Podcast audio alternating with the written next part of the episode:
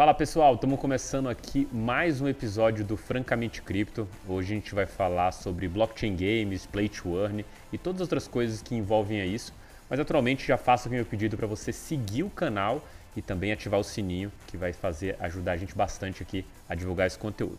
Para entrar no tema de hoje, antes de apresentar a nossa convidada do dia, eu queria aqui dar as boas-vindas ao Luca Benedetti, meu co-host aí. E aí, Luca, tudo certo com você? Tudo tranquilo, não teria como ser diferente.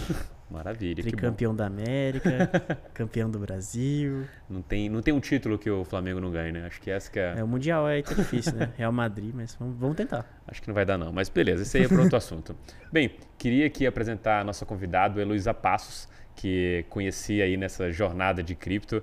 É, Heloísa, queria que você apresentasse o pessoal aí é, falasse um pouco da sua trajetória. E acho que a principal pergunta que a gente faz para o convidado aqui logo de cara é como que você caiu dentro desse mercado de cripto. Legal. Salve, salve, treinadores. Bom demais estar aqui. Né? É, eu entrei no mercado cripto em 2017. Eu trabalhava na época numa startup, né? era uma fintech de, de crédito. E aí eu tinha muita relação com os desenvolvedores, com os programadores. E aí o pessoal começou a falar sobre blockchain, Bitcoin. Aí eu falei, pô, que, que, parada é essa? Né? Então eu lembro que na época o MB tinha três moedas só, então uhum. só podia comprar Litecoin, é, Ethereum ou Bitcoin. Né? E aí, engraçado que o MB foi minha primeira corretora. Legal. Comprei Litecoin porque era mais barata que tinha. né? O trade do ano de 2017 foi esse, né? Comprar Litecoin que é um Bitcoin mais barato, né? Foi, foi Tron, na verdade, o trade de 2017.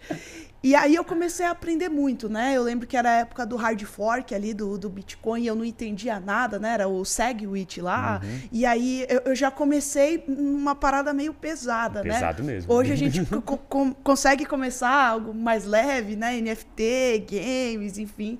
É, e aí a partir daí eu comecei a curtir muito. É, passei um tempo distante, então eu tinha uma consultoria de design, né? Eu sou formada em desenho de animação, me pós-graduei ali em gestão e economia criativa. Então eu tinha uma consultoria de design, atendia algumas marcas grandes ali do, do mercado. E aí em 2020, com a pandemia, eu me aproximei, né? Foi quando eu vi que o Bitcoin estava a 3 mil dólares, eu falei, acho que tem oportunidade aqui é, do mercado poder ter retomada comecei a empreender ali, muito na parte de educação. E aí, em outubro de 2020, mais ou menos, foi quando eu conheci o X Infinity.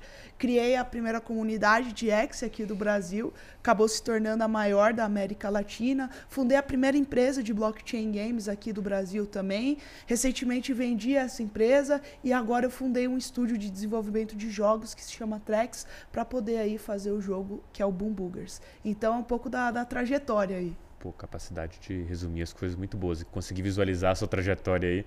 E acho que você tem razão nesse ponto, né? Quando você é, olha hoje o histórico das pessoas que entram em cripto, tem um caminho mais fácil, assim.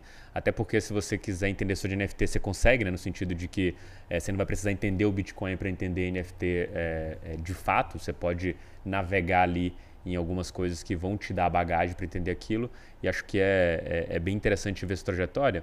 Mas é, tem uma coisa que eu acho que tem a ver um pouco com é, essa sua, sua história mais recente aí, que é a questão do Axie Infinity. Eu acho que muita gente conheceu o Blockchain Games, né, toda essa tese de Play to Earn, justamente pelo Axie Infinity. E naquele momento é, existia de fato uma perspectiva de que, cara, você teve a evolução natural dos jogos. Né? Então você primeiro pagava para ter o jogo e jogava aquele jogo, depois esse preço relativamente foi caindo ao longo do tempo, até chegar no limite de ser zero. Então você tem uma série de jogos mobiles que são de graça, mas a partir de um certo momento você começa a ser impelido a consumir aquele conteúdo.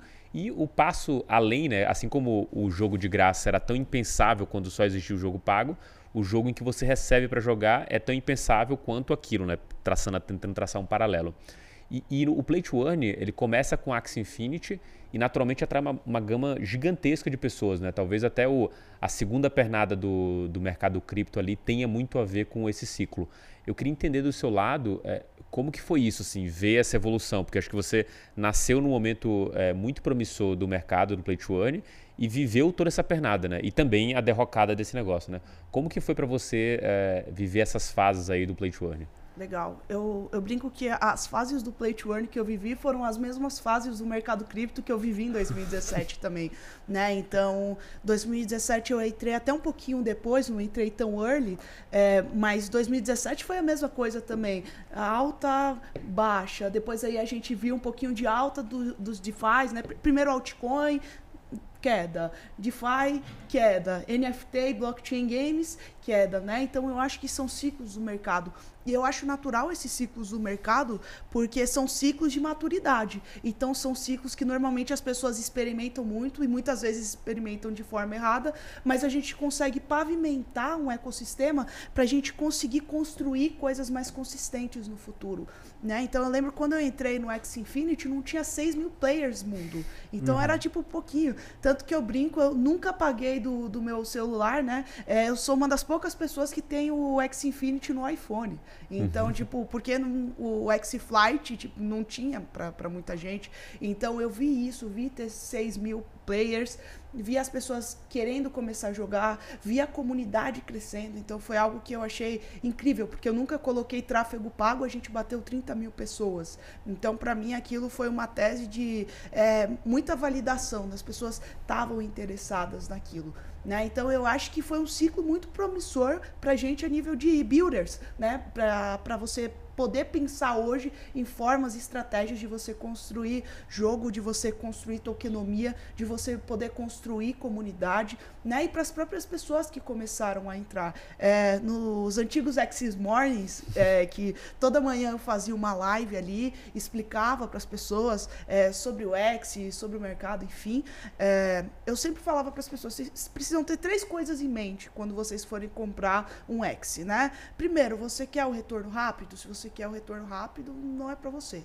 É, segundo, é, esse dinheiro vai te fazer falta? Que se esse dinheiro for te fazer falta, definitivamente não é para você. Né? Terceiro, se você perder, é, você vai ficar muito chateado, né? Então, melhor você não entrar. E eu lembro que eu acho que o, o, momento de mais insanidade no mercado era quando eu fazia consultoria para o pessoal ensinando a galera a montar uhum. time, né? E tinha gente que comprou floor price de X, para quem não sabe o que é floor price, é o preço ali, é o preço mais baixo que podia se comprar de X. É, a galera comprando a 500 dólares o X. Então uma conta acabou saindo por 1.500 dólares de X's ruins, né? Então X's que não ia conseguir levar muito para frente. É, então assim, eu acho que a gente passou um momento que foi muito legal, de, de muitas oportunidades para muita gente, perdas para muita gente e agora eu acho que a gente está num momento de muita construção. Então eu acredito que o próximo ciclo que a gente vai viver e eu acredito que esse ciclo venha em 2025, a gente vai ver uma construção de blockchain games que talvez a gente nunca imaginaria em 2021. Né? Então, é um pouco do que eu enxergo de, de mercado, do que foi, do que é agora e do que vai ser. É, pegando essa deixa de, de futuro, né? Acho muito legal pensar nisso. Até porque a gente viu isso com, com outros produtos de cripto também, né? A gente viu isso no ciclo de DeFi. DeFi passou por um ciclo de construção muito grande durante o bear market para depois conseguir estourar e tudo mais. E, obviamente, pode ser que, que aconteça a mesma coisa com os criptogames. É, mas, assim, é, é, uma realidade que hoje o, o criptogame é basicamente um yield farming com é, passos a mais, né? Você precisa ter tal NFT, fazer tal coisa e você pega tal rendimento, mas no final das contas, assim, é, a diversão que você tira desse jogo ela é muito pequena comparada à, motivação que você tem por retorno financeiro, né? É um, é um farming com passos a mais. É, queria entender de você, assim, o que, que precisa mudar para que a gente tenha um ecossistema de games mais saudável e que você não, não tenha efetivamente o play to earn, mas o play and earn. Legal. Eu acho que a primeira coisa que a gente tem que mudar é a nossa mentalidade em relação a enxergar esse mercado, né? Primeira coisa é paciência, porque às vezes as pessoas acham que fazer game é assim, né? Eu gosto muito de pegar o exemplo do Star Atlas, que as pessoas acharam que um AAA ia ser entregue uma mini versão de um jogo em três meses. E não foi o que aconteceu, né? A gente estava lá, a gente viu o que aconteceu. Então a gente precisa de paciência para saber que é um projeto, um processo de, de construção, né? E dentro desse processo de construção, é, sim, é diferente do mercado tradicional, que normalmente a gente tem um produto pronto e a gente entrega esse produto para o mercado. A gente pode entregar módulos, né? Então eu acho que o segundo passo é a gente é, conseguir entender melhor esses módulos. Mas isso eu acho que a comunidade já está um pouco mais é, adepta a isso, né? De consumir pequenos módulos. Então, acho que é, que é um passo da, da gente enxergar. É, segundo, é, é, a própria comunidade meio que ser contra os yield farmings aí é, gamificados, né? uhum. né? Então, eu acho que é, é, é, o segundo passo. Eu sempre fui muito contra CryptoCars, por exemplo, e eu sempre falei muito, gente, não vou investir em criptocars. Se eu for investir em criptocars, vai ser dentro da minha taxa de scan de mês, né? Que é a minha gestão de risco. né? Então eu falava, pô. E foi o que aconteceu. Eu entrei sabendo a hora que eu ia sair.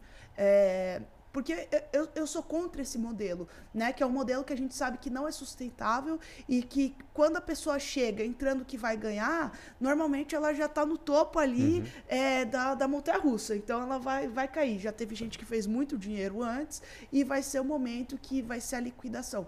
Então é muito mais você perder. Então você não vai ter o play, você não vai ter o earn, você só vai ter frustração com uhum. isso.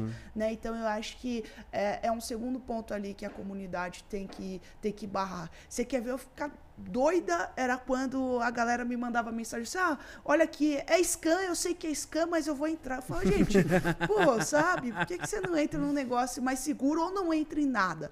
Né? Tipo, ah, quer ganhar dinheiro, vai jogar como scholarship, porque na época as scholarships é, davam bastante retorno ainda para as pessoas. Vai jogar como scholarship, ou vai entender um pouco. Não, a galera queria entrar sabendo que era cassino, uhum. né? E é o que eu falo, não tem problema você entrar no cassino, desde que você saiba que é o cassino e que a casa sempre vence no cassino, né? Legal. Cara, nessas digressões sobre é, play to earn, assim, acho que muita coisa é, o mercado em si foi aprendendo, assim. Só para dar um pouco de contexto, é, eu vi é, grandes caras do mercado, né, e até foi um pouco da, é, da nossa visão lá atrás, assim, acreditava muito é, na tese, é, desculpa, acreditava muito na tese de NFTs, né, assim, como propriedade digital, mas sinceramente não achava que as pessoas entenderiam propriedade digital da maneira que eu tinha entendido naquele ponto, né? Então, eu pensei que na virada ali para 2020, falei assim, cara, isso não vai acontecer da maneira que a gente pensa, é, mas existe ali uma questão de NFT usado em jogos, faz muito sentido. E o único jogo que minimamente tinha andado, já tinha um roadmap interessante, era o Axie Infinity todo o resto, ou boa parte desses jogos, vieram depois do Axie Infinity. Com o frenesi do Axie Infinity, eles, alguns pivotaram o modelo de negócio e outros nasceram depois do Axie Infinity. Então, toda a tese do Play to Earn, ela foi colocada à prova e aí você viu os os valores estratosféricos que é, o time do Axie Infinity fez só em feed marketplace, né? Então, negociação de Axie, venda e tudo isso entregando poder para os players, dinheiro para os players.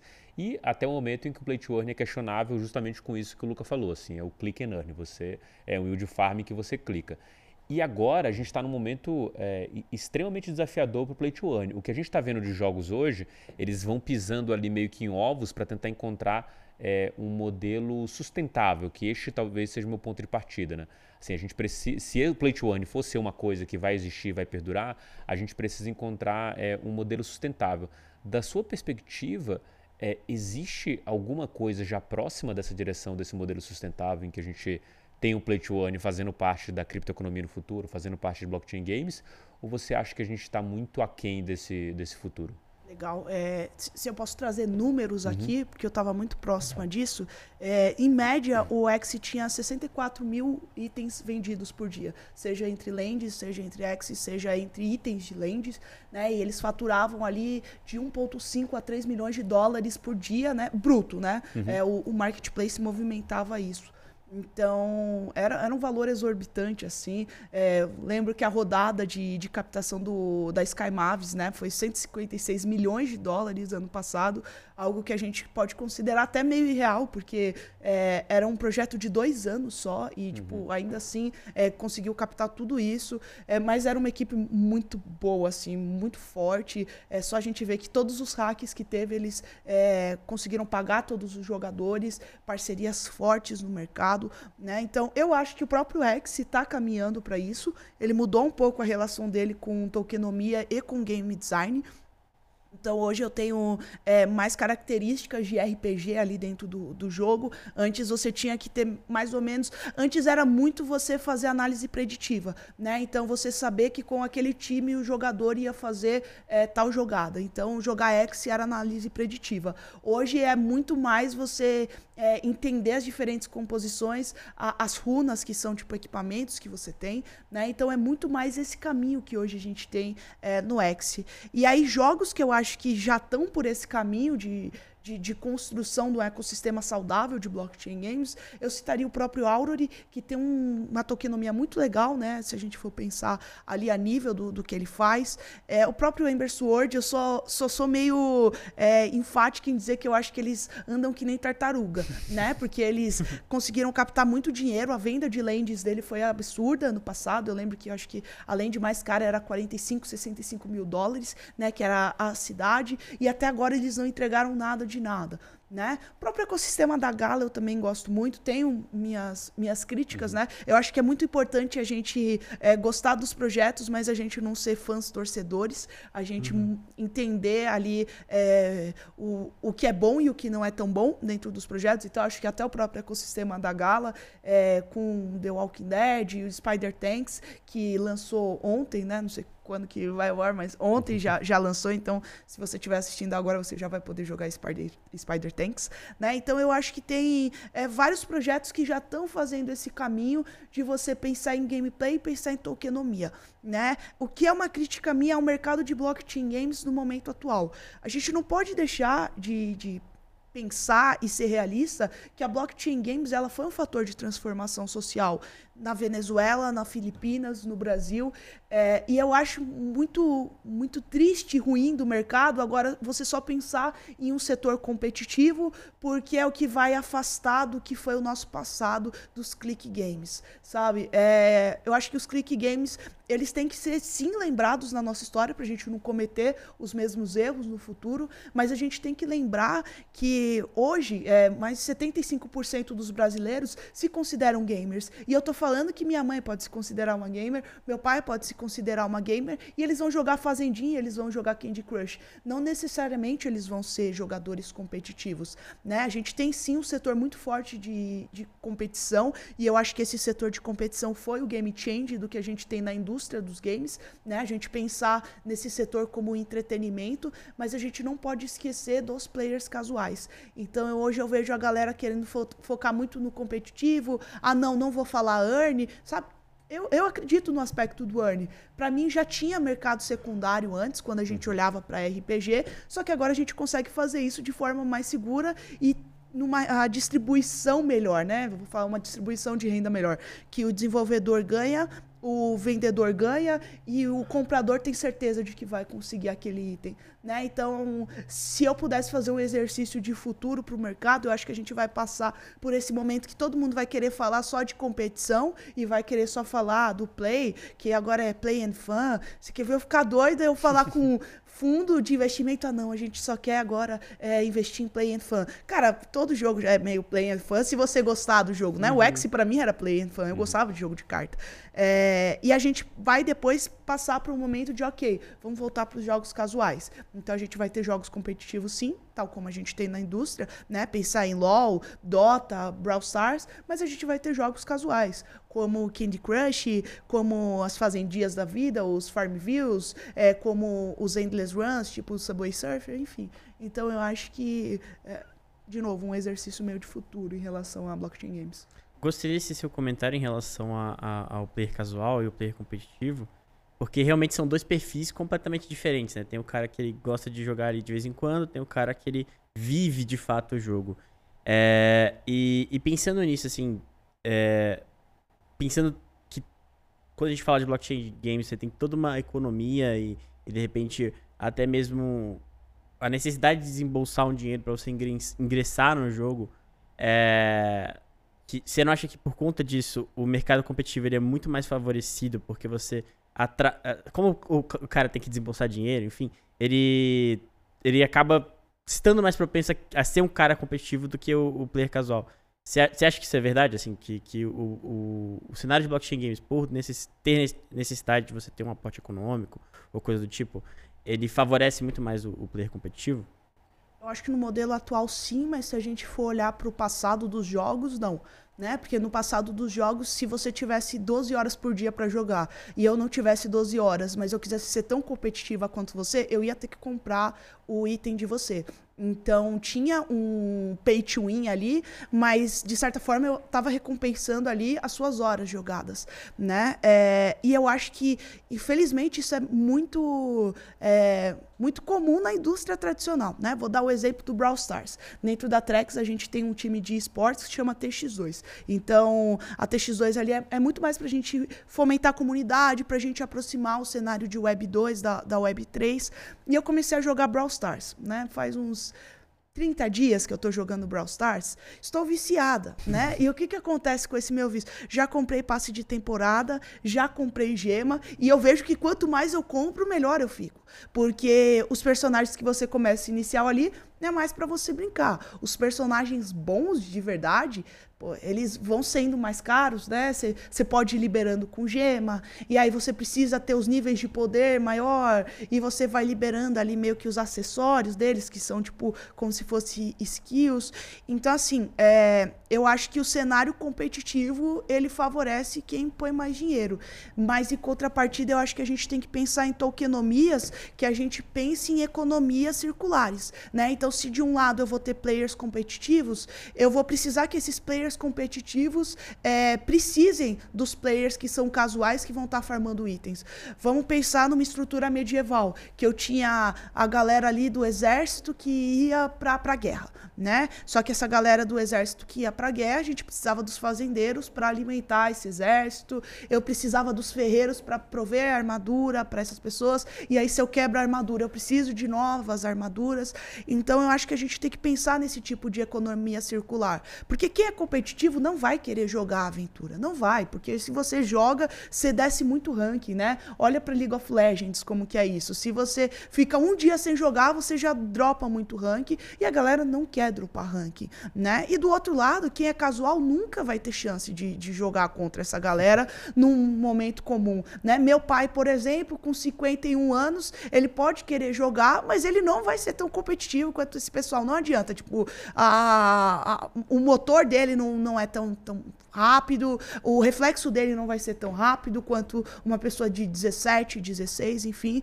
Então eu acho que o exercício, e por isso que eu gosto do modelo do Aurori, e foi olhando muito no modelo do Aurori que a gente desenhou, a tokenomia do Boom Boogers, é, que a gente consiga pensar realmente em economia circular que não dependa da entrada de novos jogadores ou que não seja só NFT, né? Então, hoje eu já nem falo play to earn porque as pessoas vão ficar mudando. Play to earn, play and earn, play and fun, play and on, enfim, é, para mim é blockchain games. E aí a gente vai ter as nossas variações de blockchain games. Seja um jogo que só tem NFT, seja um jogo que só seja competitivo, seja um jogo que tenha tokenomia de você conseguir tokens, enfim.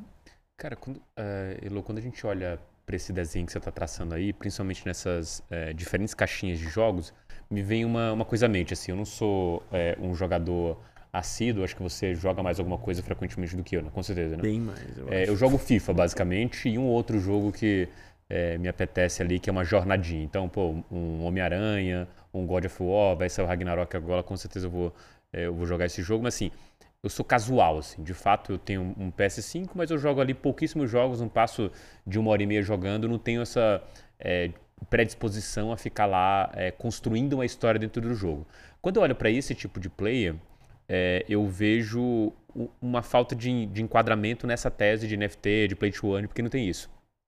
Quando a gente olha para esse é, é, metaverso de games, em que as pessoas têm uma vida lá dentro, para mim é só uma questão é, de tempo e de ajuste fino de como que essa lógica funcionaria, porque a gente está falando para mim basicamente de uma caixa de Pandora, que é as pessoas, os jogadores já demandam isso, né? Você joga 12 horas é, no jogo, ela joga uma hora, mas ela quer ser tão bom quanto você, ela vai comprar o item de você. Acho que o Tibia é, mostra bastante isso, o World of Warcraft, a gente viu vários desses jogos escancarando um modelo que já existia e agora só acoplando NFT. Só que, é, é para mim, ainda fica a dúvida de quais é, outros é, segmentos de jogos se encaixariam com NFT e é, tokenomia, como você falou aqui. É, Para você, quais são os, os, os fortes candidatos, é, e aí não só de jogos específicos, de modelos de jogos absorver isso aqui como, é, como uma coisa quase que nativa daqui em diante? Eu acho que o próprio FIFA é um deles, porque hoje o FIFA você já consegue comprar as cartinhas do- dos É personagens. que, é que esse aí é o Ultimate, né? É. beleza, o Ultimate, beleza, mas continua. Tá. Eu acho que é, Pra mim, qualquer jogo que você tenha que fazer aquisição de asset é um Beleza. jogo que ele vai poder estar integrado ali no modelo de blockchain games. Pra mim, jogos que você tem muitas variações de skin também vão ser jogos de blockchains. Fall Guys, por exemplo. Não sei se você conhece Sim, Fall conheço. Guys. Fall Guys é um jogo que eu acho sensacional, muito divertido, eu adoro. Um jogo que eu adoro também, que eu acho que se a gente conseguisse pensar em algumas estruturas seria super legal, é Overcooked. Né? Então, Overcooked, que é um jogo ali meio de, de cozinha, que é, por exemplo, ah, a gente joga aqui, a gente é chefe, e aí vai vindo os pedidos, só que a Ah, gente que tem que cortar, a gente tem que cozinhar, a gente tem que lavar prato, e aí pega fogo, e aí. Enfim, é, é frenético, assim. Eu acho que poderia ser legal da gente poder comprar novas receitas, da gente poder ter pessoas em, em interações ali, que, por exemplo, ah, a gente vai estar jogando numa Twitch da vida, e aí o pessoal vai querer. é, ferrar a gente, né? Então, tipo, o, a, a galera, os telespectadores ali, o pessoal que tá assistindo, os viewers, vão dizer assim, ah, não, vamos deixar agora mais difícil. Então, a gente vai comprar uma receita e vai pôr ali, e aí vai, vai entrando muito pedido. Então, eu acho que o que a gente vai ver agora com o metaverso são formas diferentes de interação. E a gente já tá vendo isso muito com o Twitch, com o YouTube, que, pô, eu tô jogando, e aí, às vezes, eu posso abrir para as pessoas falarem o que, que eu vou fazer. Imagina se isso for acoplado agora aos games, né? Já, já tem alguns jogos que fazem isso. Então, eu acho que, para mim, tem um caminho natural, que é todo jogo vai poder usar da estrutura da blockchain games, né? Então, acho que é que seja só a, a nível de tecnologia, que não tenha, por exemplo, a. É, tokenomia, NFT, mas eu vou poder usar para validar minhas transações ali, validar servidores, pensar numa rede distribuída de servidores para eu colocar o meu jogo e eu não ter necessidade de, de uma nuvem, enfim, tô pirando aqui, né? Mas tipo, coisas que a gente pode pode pensar, ah, é, ter uma Steam descentralizada, né, que cada um vai poder pôr o seu jogo ali, e se eu quiser tirar o meu jogo dali, eu vou tirar também. Então, ah, pô, não, não gostei de tal posicionamento da Eu vou chamar Bistinha. Da Bistinha, então eu vou tirar o meu jogo dali. Então eu acho que por enquanto a gente está pensando muito blockchain games a nível só de games. Eu acho que logo a blockchain games a gente vai pensar a nível de estruturas complementares desse setor aí de, de entretenimento jogável. É muito legal a, a sua posição sobre isso. Concordo com grande parte do que você falou. É, mas acho que tem um grande desafio antes da gente chegar lá, né? Que, que acho que é o elefante na, na sala que ninguém fala sobre. Que a grande maioria dos gamers não gosta de NFT, não gosta da- dessa ideia de misturar é, a criptoeconomia com é, os jogos dele, até porque, assim, me botando no- nos sapatos desses caras, porque eu, eu também tô no meio, eu também jogo bastante, é, mas é que pra eles lembra muito aquele esquema de loot box, aquele esquema que acaba é, ferrando um pouco a experiência do usuário, os caras não gostam disso, acham que é muita ganância das empresas de jogos e tudo mais, e acham que é, o NFT, a criptoeconomia, é mais uma palavra-chave para acabar fazendo a mesma coisa. E, e, assim, conhecendo as empresas de jogos, eu não duvido que elas falariam, fariam algo realmente nesse sentido. É, assim, o que, que, que você acha que é o, o, o ponto-chave para a gente conseguir fazer o onboarding dessas pessoas que, querendo ou não, são os apaixonados por jogos de verdade, é, mas que acabam tendo, na grande maioria das vezes, essa opinião? Eu acho que a gente tem al- alguns pontos para olhar por que, que os gamers odeiam NFTs, né? Um que eu acho que a gente não pode generalizar, mas eu acho que são alguns pontos de atenção. Um, é, quando a gente tem alta de, de cripto, é, tem alta de placa de vídeo. Então essa galera não consegue jogar, né? Eu acho que isso é um fator macro que a gente tem que olhar. De tipo, odeio cripto porque eu não consigo jogar, fica caro. A placa de vídeo que eu compraria a 600 reais está 3 mil, 4 mil reais. Então, esse é um fator macro. É, segundo fator, a gente viu muito influenciador, muito youtuber que poderia queimar dinheiro ano passado, que a gente sabe que não é realidade do, do brasileiro comum queimar 200 mil reais para testar o jogo ali, né? Então, tipo, 200 mil reais, se você for olhar, é o que às vezes investidor anjo coloca em projeto. Uhum. Mas ali foi 200 mil para, tipo, testar. Então eu acho que tem, tem essa questão. Então, o pessoal começou a gerar uma certa frustração porque foi em uma onda que não entendia e aí perdeu dinheiro com isso, né? É, terceiro ponto, gamer não gosta de microtransação. Então, eu acho que aí vai ser um fator dos desenvolvedores e dos produtores de jogos pensar como que essa experiência ela pode ficar mais fluida dentro do, do jogo, né? Tipo, ah, ok, eu não gosto de microtransação, mas eu compro coisa ali dentro do jogo com gold virtual, não necessariamente, tipo, com, com moeda fiduciária. Então, ah, vou, vou comprar ali, sei lá, no, no Diablo, por exemplo, que eu, que eu gosto de jogar, vou ir ali no mercador comprar um item. É ok, é NPC, mas eu tô comprando o item, né? Então, isso já é algo comum que está acontecendo, né? E eu acho que o último ponto é que a galera, tipo, e isso eu ouvia muito do pessoal falar. Pô, meu sobrinho adora jogar, põe ele para jogar X. Tá, mas ele adora jogar Valorante, ele adora jogar FPS, ele não gosta de jogar jogo de carta, né? Então a galera acha que, tipo, ah, games é tudo a mesma coisa, uhum. né? Tipo, até poderia ser quando eu era mais criança no Super Nintendo, que os jogos ali eles eram diferentes, mas eles eram muito parecidos. Então, tipo, ah, na maioria das vezes tudo plataforma. Aí tive, o Doom começou a jogar ali no, no, na primeira pessoa, né? O mais próximo do que a gente tem FPS hoje. No máximo eu ia diferenciar de tipo, ah, gosta de corrida, lutinha, é, aventura ou, ou esportes, futebol no caso, porque ninguém gostava de jogar basquete ali no Super Nintendo, mas futebol o pessoal jogava, né? Então eu acho que o, o, o ponto que vai acontecer agora é as pessoas vão, vão querer vir se tiver jogo legal para as pessoas jogarem. Aí, tipo, não vai ter essa de tipo, ah, eu odeio NFT. Não, pô, todo mundo tá jogando, tá legal, tá divertido, você não vai jogar? Ah, não, eu vou parar de jogar todos os jogos da Nintendo se a Nintendo entrar em blockchain games. Vai parar de jogar Zelda? Vai parar de jogar Mario? Não vai mais jogar Smash Bros? Sabe? Então eu acho que são esses os pontos de atenção. Não é que gamers odeiam NFT. Eu acho que só tem pontos que a gente precisa resolver para conseguir é, fazer o suporte dessa adoção massiva dos gamers, né? Então, para mim, é um pouco esse caminho que a gente vai ter que esperar e traçar a nível de mercado. Concordo pra caramba. Acho que um exemplo disso, assim, até fora do, do mundo dos games, é, mas outra comunidade, por exemplo, que tinha uma resistência muito grande com NFT era a comunidade do Reddit Teve o lançamento das NFTs do Reddit recentemente. Ninguém falou que era NFT. É só tirar o nome. É, falam colecionáveis digitais. Foi um sucesso, assim. Todo mundo comprou, vendeu pra caramba, porque o pessoal do Reddit já era. Já gostava bastante de comprar o prêmiozinho, essas coisinhas, então é, acabou sendo um sucesso, né? Acho que, acho que é muito sobre isso mesmo, é a gente conseguir apresentar isso da maneira que as pessoas é, que assim, a, a, a diversão seja um, um, fator tão maior que ignora, dê para ignorar isso aí.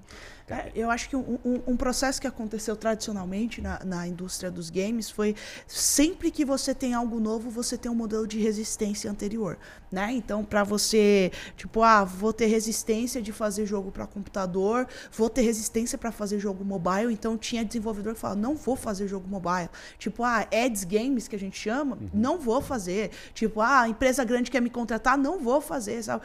E no fim do dia é muito difícil você ser estúdio de games. Você tem conta para pagar, você tem boleto para pagar. Então, se você não é herdeiro, que você consegue manter a estrutura do seu estúdio e bancar suas próprias franquias até uma estourar muito, você vai ter que fazer o que vai pagar as contas, né? Então, para você trabalhar com games, vai ser o caminho natural das coisas. Por isso que eu acho que também os estúdios de games vão se beneficiar tanto, né? Pô, tem uma relação claramente unilateral aqui. O mercado, ele é extremamente concentrado nos games. Então a gente tem vários estudos, estúdios indies, mas o mercado ele é ele é concentrado na Nintendo, na Sony, na Tencent, EA, enfim. Ubisoft. E aí acabou. O Ubisoft acabou, tipo, sei lá, 10 players no máximo, assim. E olha quantos estúdios games, olha quantos games saem por dia na Steam, né? Então você se beneficia porque você não vai ter mais só a relação unilateral, você vai ter uma relação circular agora, de player para player, de player para desenvolvedora, enfim, de desenvolvedora para outra desenvolvedora. Eu acho que de novo, todo processo é bem difícil das pessoas é, aceitarem, mas são processos bons que eles vêm para trazer avanço tecnológico para a indústria e a adoção massiva. Tem, tem uma questão sobre, sobre essa que vem na minha cabeça quando você fala dos estúdios, especificamente de jogos, que é uma coisa que eu conversei até com o, o Felipe Santana da Paradigma, perguntando sobre essa visão dele sobre blockchain games, né? Que a minha percepção é que uma hora ou outra essas grandes indústrias iriam de alguma forma abraçar NFT e os jogos play to earn quando esse negócio estiver minimamente desenhado e crescendo de uma maneira sustentável, pelo menos na visão desses caras, ou sendo pressionados até por investidores, porque tem um cara do lado crescendo absurdamente. O próprio caso do Axie, ele deu um pouco dessa pressão, que um crescimento de 30% semana sobre semana durante oito semanas não é algo que você pode ignorar, né? Mas nesse desenho, ele tinha muito a visão de que os estúdios de games é, nativos de cripto, aqueles que entendem cripto e estão criando jogos para criptoeconomia, direto ou indiretamente, seja porque estão direcionados àquilo, seja porque os fundadores eles entendem cripto muito melhor que os estúdios de jogos, ele achava que esse seria o caminho natural e que as indústrias é, de games, aí, essas cinco grandes que você citou, elas não teriam é, capacidade e tempo suficiente para conseguir é, resolver o problema desse negócio, no sentido de é, abarcar logo esse, esse modelo de negócio antes dessas outras empresas de cripto terem sucesso. Né?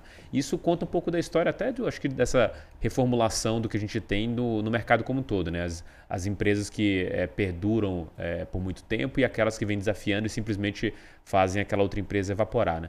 Eu queria pegar um pouco da sua visão sobre isso. Assim, óbvio que talvez esteja conflitado aqui por estar desenvolvendo blockchain games, mas qual que é a sua leitura sobre isso? Assim, qual que é a visão? A gente é, vai ter essas empresas crescendo, entregando essas inovações muito antes das, é, dessas grandes ou essas grandes vão abarcar de alguma forma? Eu acho que a gente vai ter um movimento no, nos games que vai ser o mesmo movimento que aconte, aconteceu na indústria tech de 2015 para cá, que é você ter grandes players e você fazer aquisição de, de players menores, porque é muito mais barato você comprar times do que você desenvolver times, né? Então, é, por que, que as indústrias, a, a, os grandes players do mercado não estão fazendo nada em relação a isso? Porque, tipo, é, vamos pensar, ah, a Blockbuster matou o Netflix, uhum. né? Tipo, ah, o Spotify matou o Lime, enfim. É, por que, que eles não estão fazendo nada? Porque eles sabem que isso é o futuro. E eles sabendo que isso é o futuro, muito mais barato você deixar o que o, o, o resto da indústria inteiro testando, pivotando, gastando dinheiro, nascendo, morrendo, do que você próprio fazer esse teste. E aí essas empresas grandes, eles têm prestação de conta com acionista, eles têm estruturas enormes, burocráticas, né? É, tanto que eu brinco que daqui cinco anos eu quero ser vendida ou para Supercell ou para Nintendo, né? Então se eu for por um caminho de consoles, eu quero ser vendida para Nintendo. Se eu for por um caminho mobile, eu quero ser vendida para Supercell. Porque o X ele pode ser grande, mas ele não é tão grande quanto a Nintendo. Uhum. Então, se a Nintendo virar e dizer assim, é, vou acabar com você hoje, então se venda para mim, e o X fala, não, não quero me vender, o que, que ele vai fazer? Vai fazer a mesma coisa que o Facebook fez com o Snapchat que pegou o Instagram e pôs a função de story ali. Tudo, né? Virou o WhatsApp, o Facebook, transformou tudo, Snapchatou tudo, na verdade. Exato, exato. Tipo, cara, o Snapchat era para ser o modelo do que é o TikTok hoje, né? O TikTok passou praticamente o, o Instagram. Então eu acho que vai ser um movimento, eu concordo 100% com isso, que as indústrias grandes, elas não vão ter tempo para pivotar, mas elas têm muito dinheiro do que os estúdios menores têm. Então, de novo, o X que é, para mim, eu acho que é, é, o que a gente tem de maior hoje em blockchain games, uhum. mesmo com a queda, mesmo com o X sendo vendido a 2, 6 dólares, o X ainda é maior. Mas ele não é tão grande quanto uma Tencent. Ele não é tão grande quanto uma Sony. Ele não é tão grande quanto uma Nintendo. Então, esses estúdios vão fazer a aquisição e vai ser bom pra gente. Vamos ganhar dinheiro. É, é isso que eu acho que vai acontecer. Esse exemplo que você deu da empresa grande tentando forçar é, a inovação é, me lembrou muito do que está acontecendo com a Meta hoje, né? A Meta Sim. é justamente isso, assim, eles, em vez de é, ir lá e comprar um, um, sandbox, comprar um, um, um, metaverso desse, né? O próprio Decentraland, eles decidiram desenvolver in-house e, pô, tá questionadíssimo o Zuckerberg, os acionistas estão chorando, a ação da Meta não para de cair porque eles decidiram pivotar a empresa inteira é, para algo que é muito novo, que ninguém tem uma visão de futuro de quando vai sair, de quando vai chegar essa visão que o Zuckerberg tem do metaverso. Então é, é acho bem legal você colocar essa visão porque a gente tá, tem um exemplo, pra, exemplo prático do que acontece quando a empresa grande tenta inovar em house acontecendo ao vivo aqui agora, né? Que é o que está acontecendo com a Meta. É, a gente estava um ano atrás no Web Summit, uhum. eu e o André. E eu lembro que quando a gente estava no Web Summit foi quando o Mark Zuckerberg ele anunciou é, o rebranding do Facebook, que o Facebook seria a Meta. Não colou, né? Um ano uhum. depois ninguém chama o Facebook de Meta, só, é, só quem é, é do mercado. Forma é Facebook, eu só é. vejo notícia desse jeito, né? Esse Facebook. Facebook. É, e eu lembro que a gente estava lá que, o, que a Mana subiu absurdamente do Decentraland, uhum. Sandbox subiu absurdamente, tipo, mas subiu assim coisa de, de que eu acho que uns 2x, né? Uns 200%. Nada, subiu bem mais. Acho que Mana fez nove vezes, uma coisa absurda. Assim. Desde o momento lá, mas é acumulado tudo, né? Acumulado mas tudo. Na semana é. foi uns 2x. Não, 2, na semana foi pouco. É, foi, pouco, foi uns 2x, né? Só que o Mark Zuckerberg, ele tem algo que eu chamo de síndrome de governante, né? Vou explicar o que é a síndrome de governante. Depois que você vira presidente, o que, que você pode virar? tá ligado? Você não pode virar mais nada, né? Então, tipo, você tá, você tem uma escada, você tem uma jornada. Então, quando você tem algo de muito sucesso é, e você não, não consegue ter talvez uma estrutura por trás para te segurar, é, você vai querer se provar a todo momento, né? Tipo, Bill Gates não, não tá querendo se tá fazendo as coisas ali, mas, pô, Bill Gates é tiozinho e tal, né? Tá, tá de tá boa. Cadeira. Agora, o Mark Zuckerberg, ele tem a mesma coisa do Elon Musk. O que, que eu posso fazer para eu ser maior do que o momento anterior que eu tava? Só que ele já é muito grande. Como você quer ser mais grande do que você pode ser, não tem como. Então, para mim, é a síndrome do governante, né? E o Meta foi isso. Ele quis pegar um hype que ele não entendia que ele não tinha tempo hábil para desenvolver e que ele achou que talvez seria muito fácil. Ele achou que a gente estava em 2012 ali, que a gente tinha um tempo de construção maior para entregar as coisas. Então, você demorar três anos, cinco anos para fazer um produto era aceitável. Hoje em dia não é mais assim, né? Então, para mim, Meta é o exemplo claro disso. É o ego falando maior do que uh, as próprias construções dele. E, esse é um ponto interessante, porque quando a gente olha para esse mundo é, de Web3, de NFT, você tem o caso da Nike, né? Que comprou uhum. o Artefact, assim, deixa fora da empresa, a gente vai usando o brand e tudo mais, depois tenta unir essas coisas. E no limite, quando você está falando desse desenho no futuro, que vamos supor que a gente tenha ou o Axel, a Sky Mavis é, se define como essa produtora de, de, games, né? Então vamos supor que lá na frente a Sky Mavis consiga lançar o, outro sucesso, ou dois ou três, alguma coisa que gere receita para ela, ela de fato tenha um estúdio de blockchain games e aí vem alguém e toma. Esse desenho de negociação no momento de extremo hype é bom para os dois, porque você seta a negociação num determinado preço da share, né, da, da ação, no momento que sai a notícia, o negócio subir 10, 20, 30% e vocês nem fizeram o merge de fato das coisas, mas só a expectativa de que aquele negócio vai dar certo, porque você está unindo uma equipe que vai andar sozinha por contas próprias, com dinheiro, tecnologia, expertise de um lado, que vai influenciar da melhor forma, a conta fecha. Quando você tem esse desenho do Zuckerberg, ele separou lá 10 bilhões para investir nessa nova tese de metaverso. No primeiro o, o earning calls dele, ele falou claramente, cara, eu não sei para onde a gente vai. A gente quer desenvolver o metaverso e, cara, o nego bateu muito forte ali logo naquele, no começo, porque o, o que as pessoas querem é ter controle dessa realidade e ele mesmo não tem. Se ele tivesse pegado esses 10 bilhões e investido em alguns outros projetos, nem que seja se associando, naturalmente o, a, o Facebook ia se favorecer desse, é, desse desenho, né? Simplesmente porque está fora. Você está preocupado com o dia a dia do negócio e focando naquilo que é o principal para ele, no caso, que é não perder quantidade de pessoas que estão usando a plataforma e, obviamente, principalmente continuar crescendo, né? Mas quando você chega nesse tamanho todinho, você tem esse, é, esse problema. E aí, só para a gente é, endereçar uma coisa que a gente não colocou aqui ainda na mesa, que eu queria perguntar para você, que são as guildas, né? Uhum. Acho que você nasceu com uma perspectiva de dar educação, mas logo naquela onda como um todo, é, teve, tiveram muitas guildas aqui no Brasil que surgiram na onda do, é, do YGG, né? Da Yield Guild Games lá fora, na, é, na, nas Filipinas. E, e, esse modelo, ele tinha algumas premissas, até do ponto de vista, é, talvez a palavra certa não seja filosófica, mas talvez de propósito dessas guildas, né? Que era, olha, eu consigo facilitar a sua entrada nesse jogo para você ganhar um, um, dinheiro aqui. E como a gente está falando de dinheiro é, que para algumas pessoas pode ser um pouco e para outras pode ser muito, assim, acima de um salário mínimo, aqui no Brasil em algum momento foi isso, você tem uma atratividade gigantesca para pessoas é, que estão sem trabalho ou estão trabalhando em subempregos. Eu lembro que a minha tese nesse começo foi, cara, se essa renda começar a crescer, uma renda suficiente que vá competir é, de forma sustentável com, por exemplo, um emprego do cara que entrega comida, essas empresas vão começar a ter problema com isso. E vai ser uma concorrência indireta é, com esses, esses caras que podem trabalhar tanto entregando comida quanto jogando um joguinho.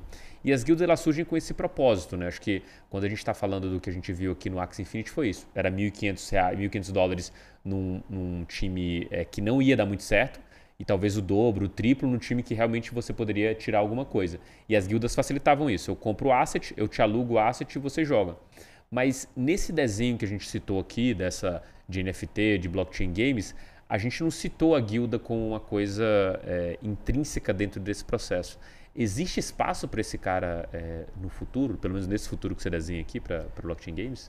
Cara, eu acho que sim porque a gente tem que pensar que o Brasil é pobre, né? O Brasil é rico, mas as pessoas são pobres, né? Eu acho que é, a gente precisa fazer um exercício social e econômico é, para olhar a guilda e para entender por que, que esse modelo é, ainda assim vai vai estar tá dentro da, da blockchain games.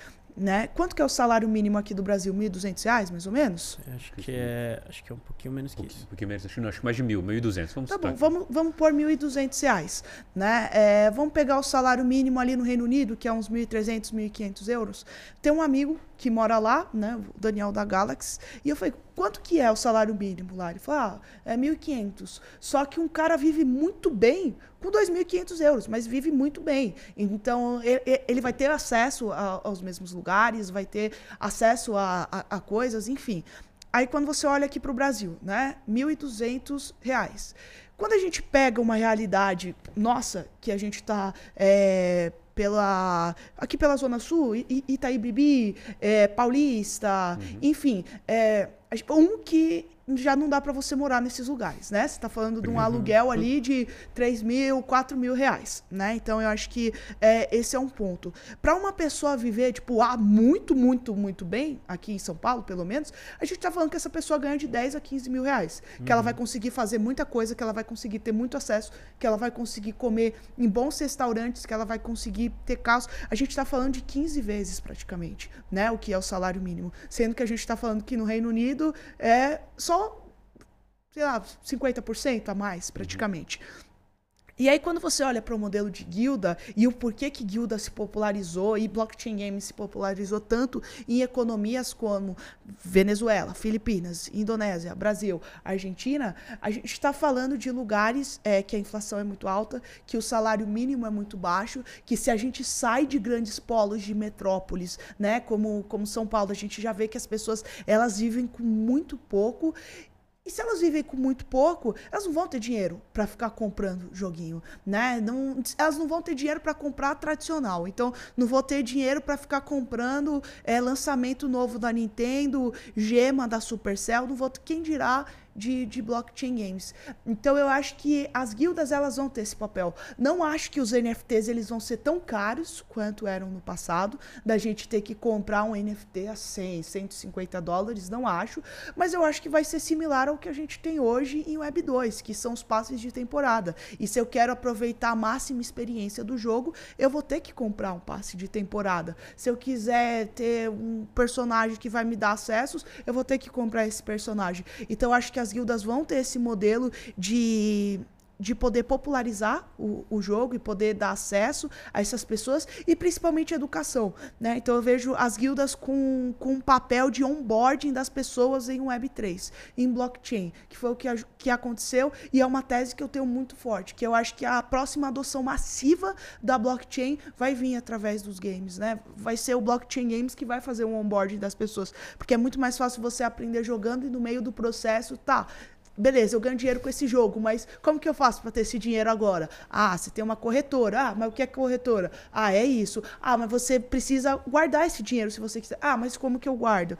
Então eu acho que as guildas vão ter esse papel, né? Não vão ser guildas de um jogo só, vão acabar sendo guildas de vários jogos. Acho que elas vão ter um papel também como times de esportes hoje. Então hoje, por exemplo, os times de esportes eles dão essa base, né, para os jogadores, dão a base aí para ah, você tem um fisioterapeuta, você tem um coach ali, você toma os personagens para você testar os personagens. Então eu acho que a, a, guilda ela vai ser meio que esse papel de provedores de, de recursos. É como se eu quisesse jogar. Vamos olhar para Web 2. É como se eu quisesse jogar com um personagem muito forte do Luca, mas o Luca não quisesse se desfazer desse personagem. Então, vou jogar com esse personagem do Luca, mas vai continuar sendo dele.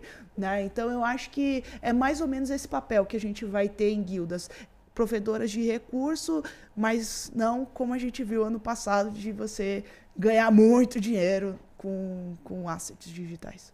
É, eu só queria tocar num ponto que é justamente esse último que você tocou, que nesse ponto eu discordo. Eu acho que a gente ainda vai continuar ganhando muito dinheiro com assets digitais, mas talvez não assets que te impeçam de jogar o jogo. Acho que coisas complementares, assim, é, cosméticas até. Tá. Se você olha, por exemplo, para o mercado de skins de CS, a gente tem claramente skins de CS que são muito caras. Mas muito caras mesmo, assim. Tipo, pô, tem, tem faca do CS que você vende por 10 mil reais fácil. Fácil, fácil.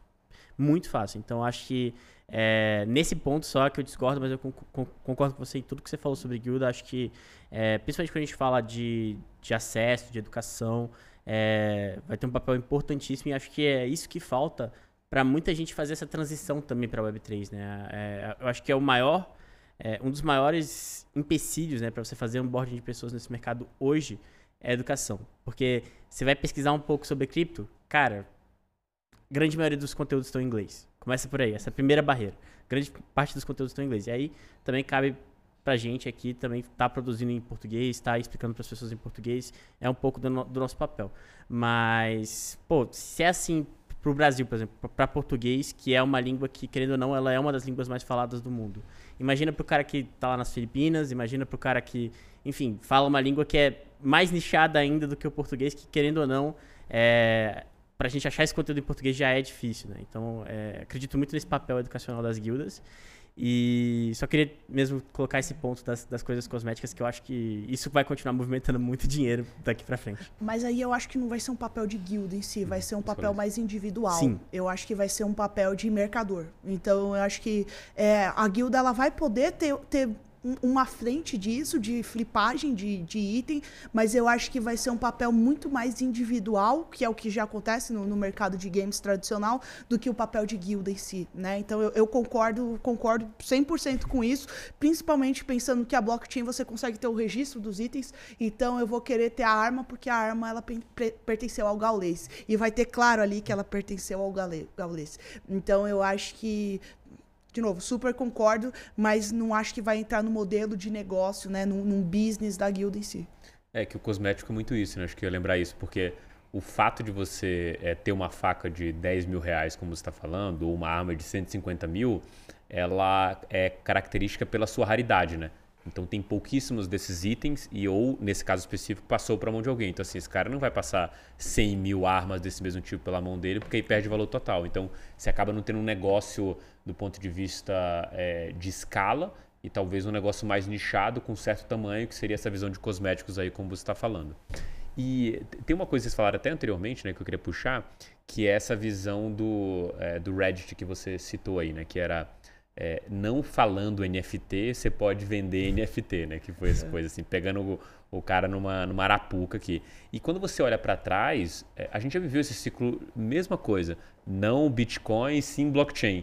Quantas vezes você não ouviu isso em 2017, 2018? Não cripto, sim Web3. Não cripto, sim Web3. tudo, era, tudo fugia do, da cripto em si e as pessoas não entendiam essa interação e coesão que precisava ter. E aí, é, para mim, fica muito é, é claro que, o, que, que, as pessoas vão repudiar de alguma forma essas coisas.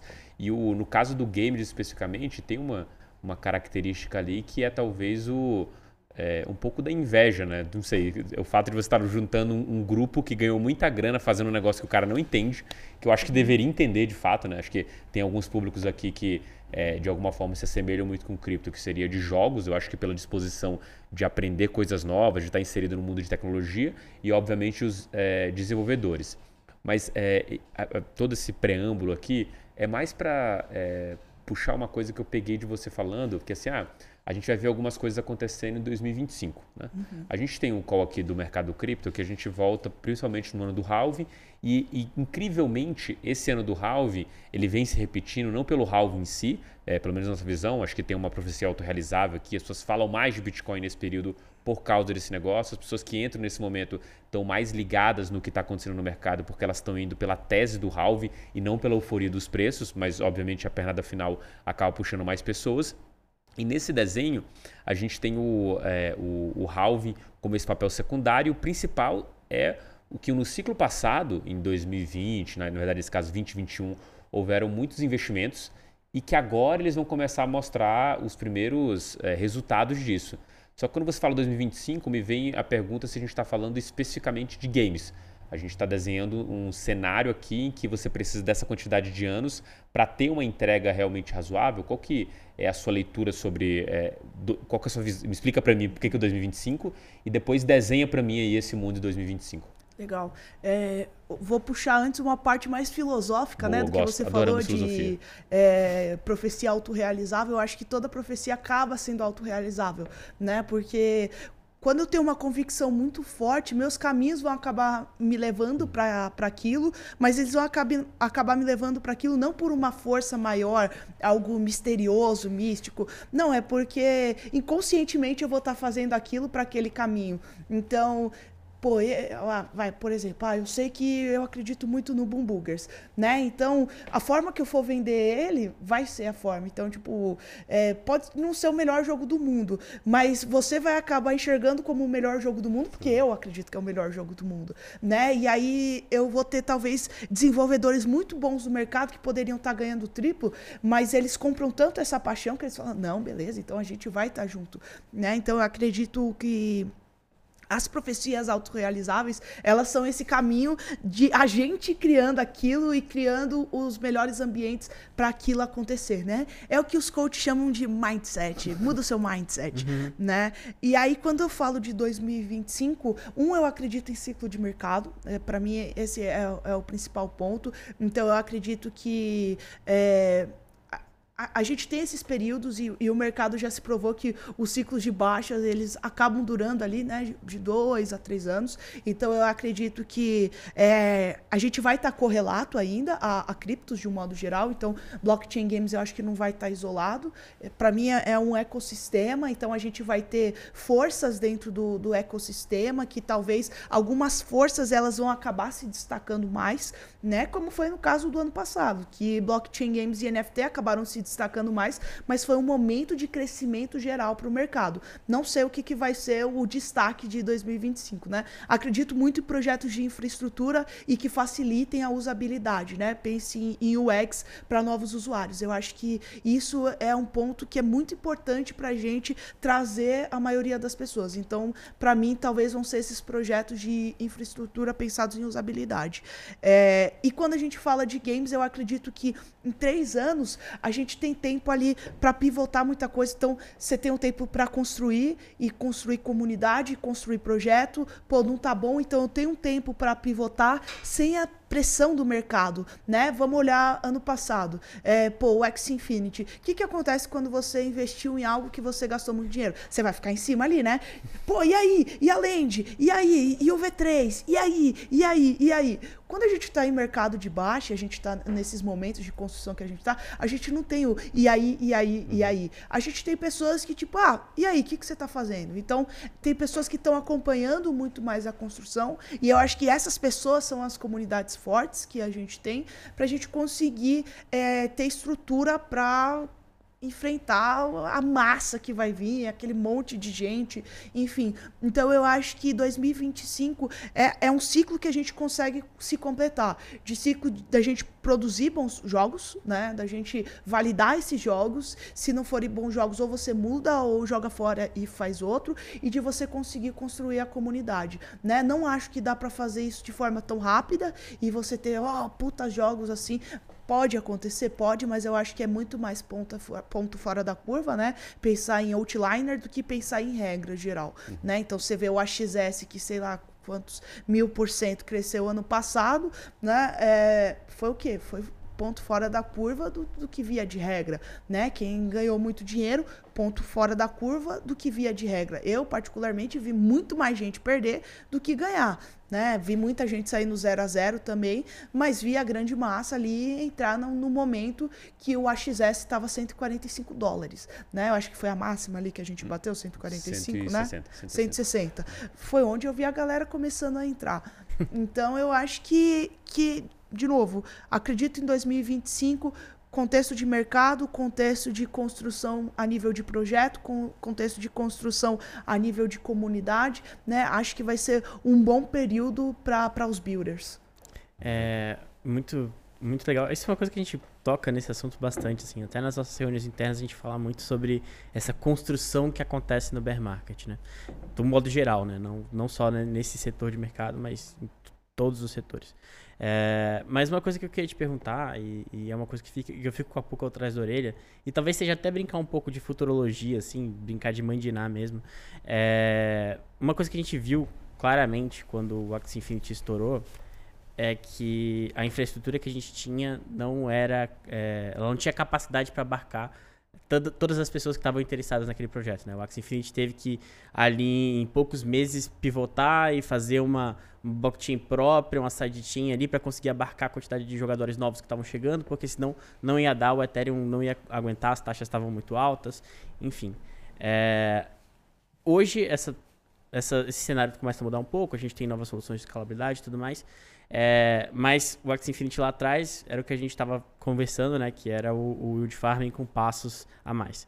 É, quando de fato sair aquele jogo que vai ser o jogo, vai ser o crypto game, o, o killer app de jogos de cripto. É, supondo aqui que ele sai em 2025, você acha que a infraestrutura que a gente vai ter lá, ela vai ser suficiente para a gente conseguir abarcar as pessoas que vão vir atrás de usar esse killer app? Eu acho que esse jogo vai ser em 2023, o nome dele é Boom Boogers. é, eu, eu de verdade não sei, né? Sendo, sendo bem assim honesta. Porque eu acho que o X Infinity, o pessoal da Sky Mavis, né? Eles foram muito guerreiros. Eles deram a cara a tapa e eles fizeram algo que até então nunca ninguém tinha feito na história, né? E eu acho que tipo, é muito difícil a gente pensar hoje alguma coisa que nunca ninguém tenha feito na, na história. Tipo, pô, vou pular de paraquedas pelada no helicóptero. Alguém já fez isso na história, sabe? Então, tipo, eles entenderam que eles tinham que colocar as transações off-chain. Ninguém sabia que tinha que colocar as transações uhum. off-chain e você colocar um chain só quando você fosse fazer claim. Quem fez isso foi o X Infinity, quando a gente bateu a marca dos 200 mil jogadores ali, que a gente ficou uma semana sem poder jogar. Eu tava lá, eu vi a galera me xingava todos os dias, porque o pessoal achava que eu era o X Infinity do Brasil, né? Então o pessoal achava que eu era a representante do, do Brasil, do X Infinity. E, pô, eles que descobriram isso, né? É, eles que fizeram uma tokenomia e deram a cara a tapa pra, tipo, saber se aquilo ia funcionar ou não. Ninguém não, não sabia, tipo assim, ah, piramidão, piramidão. Tá, mas por que, que é piramidão? Explica. Aí o pessoal não sabia explicar. Aí teve um momento que a gente começou a entender que estava só ligado ali a queima do SLP, a procriação do, do, dos exes, enfim, tipo, ah, legal, então isso aqui não, não vai se sustentar porque se queima os exes, né? É, Pô, vou pegar o exemplo do Tita Arena, que para mim era um dos jogos para ser mais promissores dentro da Blockchain Games. Eu lembro que quando eu vi o trailer do Tita Arena a primeira vez, eu falei assim: não interessa o quanto que isso vai custar, a gente vai estar tá dentro, porque isso aqui eu achei que era o killer app. Eu achei que o Tita Arena ia ser o killer app. E aí, tipo, ele conseguiu ter uma economia mais cagada que o X, né? De tipo, cara, não, não se sustentou, tipo, caiu assim. E um puta jogo legal, puta potencial competitivo, enfim. Então, é, o, o que, que eu acho, e por isso que eu falo que, para mim, o grande ciclo, o próximo grande ciclo vai ser projetos de infraestrutura e usabilidade. Hoje, para mim, a melhor blockchain que a gente tem para construir games é a Polygon, mas a gente sabe que a Polygon não, não aguenta um, uma eu ia falar palavrão, né? Mas muito jogador, assim, né? então, tipo, a gente sabe que não, não aguenta. Ah, sei lá, vai. De um dia pro outro eu tenho um onboard de 2 milhões de pessoas, sabe? Pô, trava, né? A, a Polygon travou com o, a coleção da Reddit, né? Uhum. A Polygon travou no começo do ano, quando tinha o Pegaxi, quando tinha o. qualquer outro, Sunflower, enfim. Nem fala é... da Solana.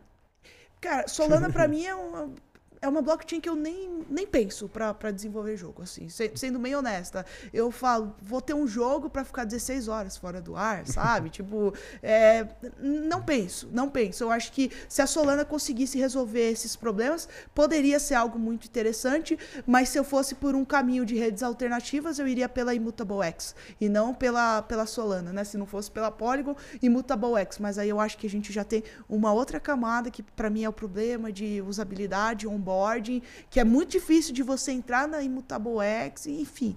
Então, não sei se a gente vai estar preparado para receber muita gente, né? É, o, o, ápice do X eu acho que foi 2,5 milhões de jogadores e rodou muito bem, então por isso que eu bato palmas pro X, uhum. porque a Ronin fez, fez um serviço sensacional.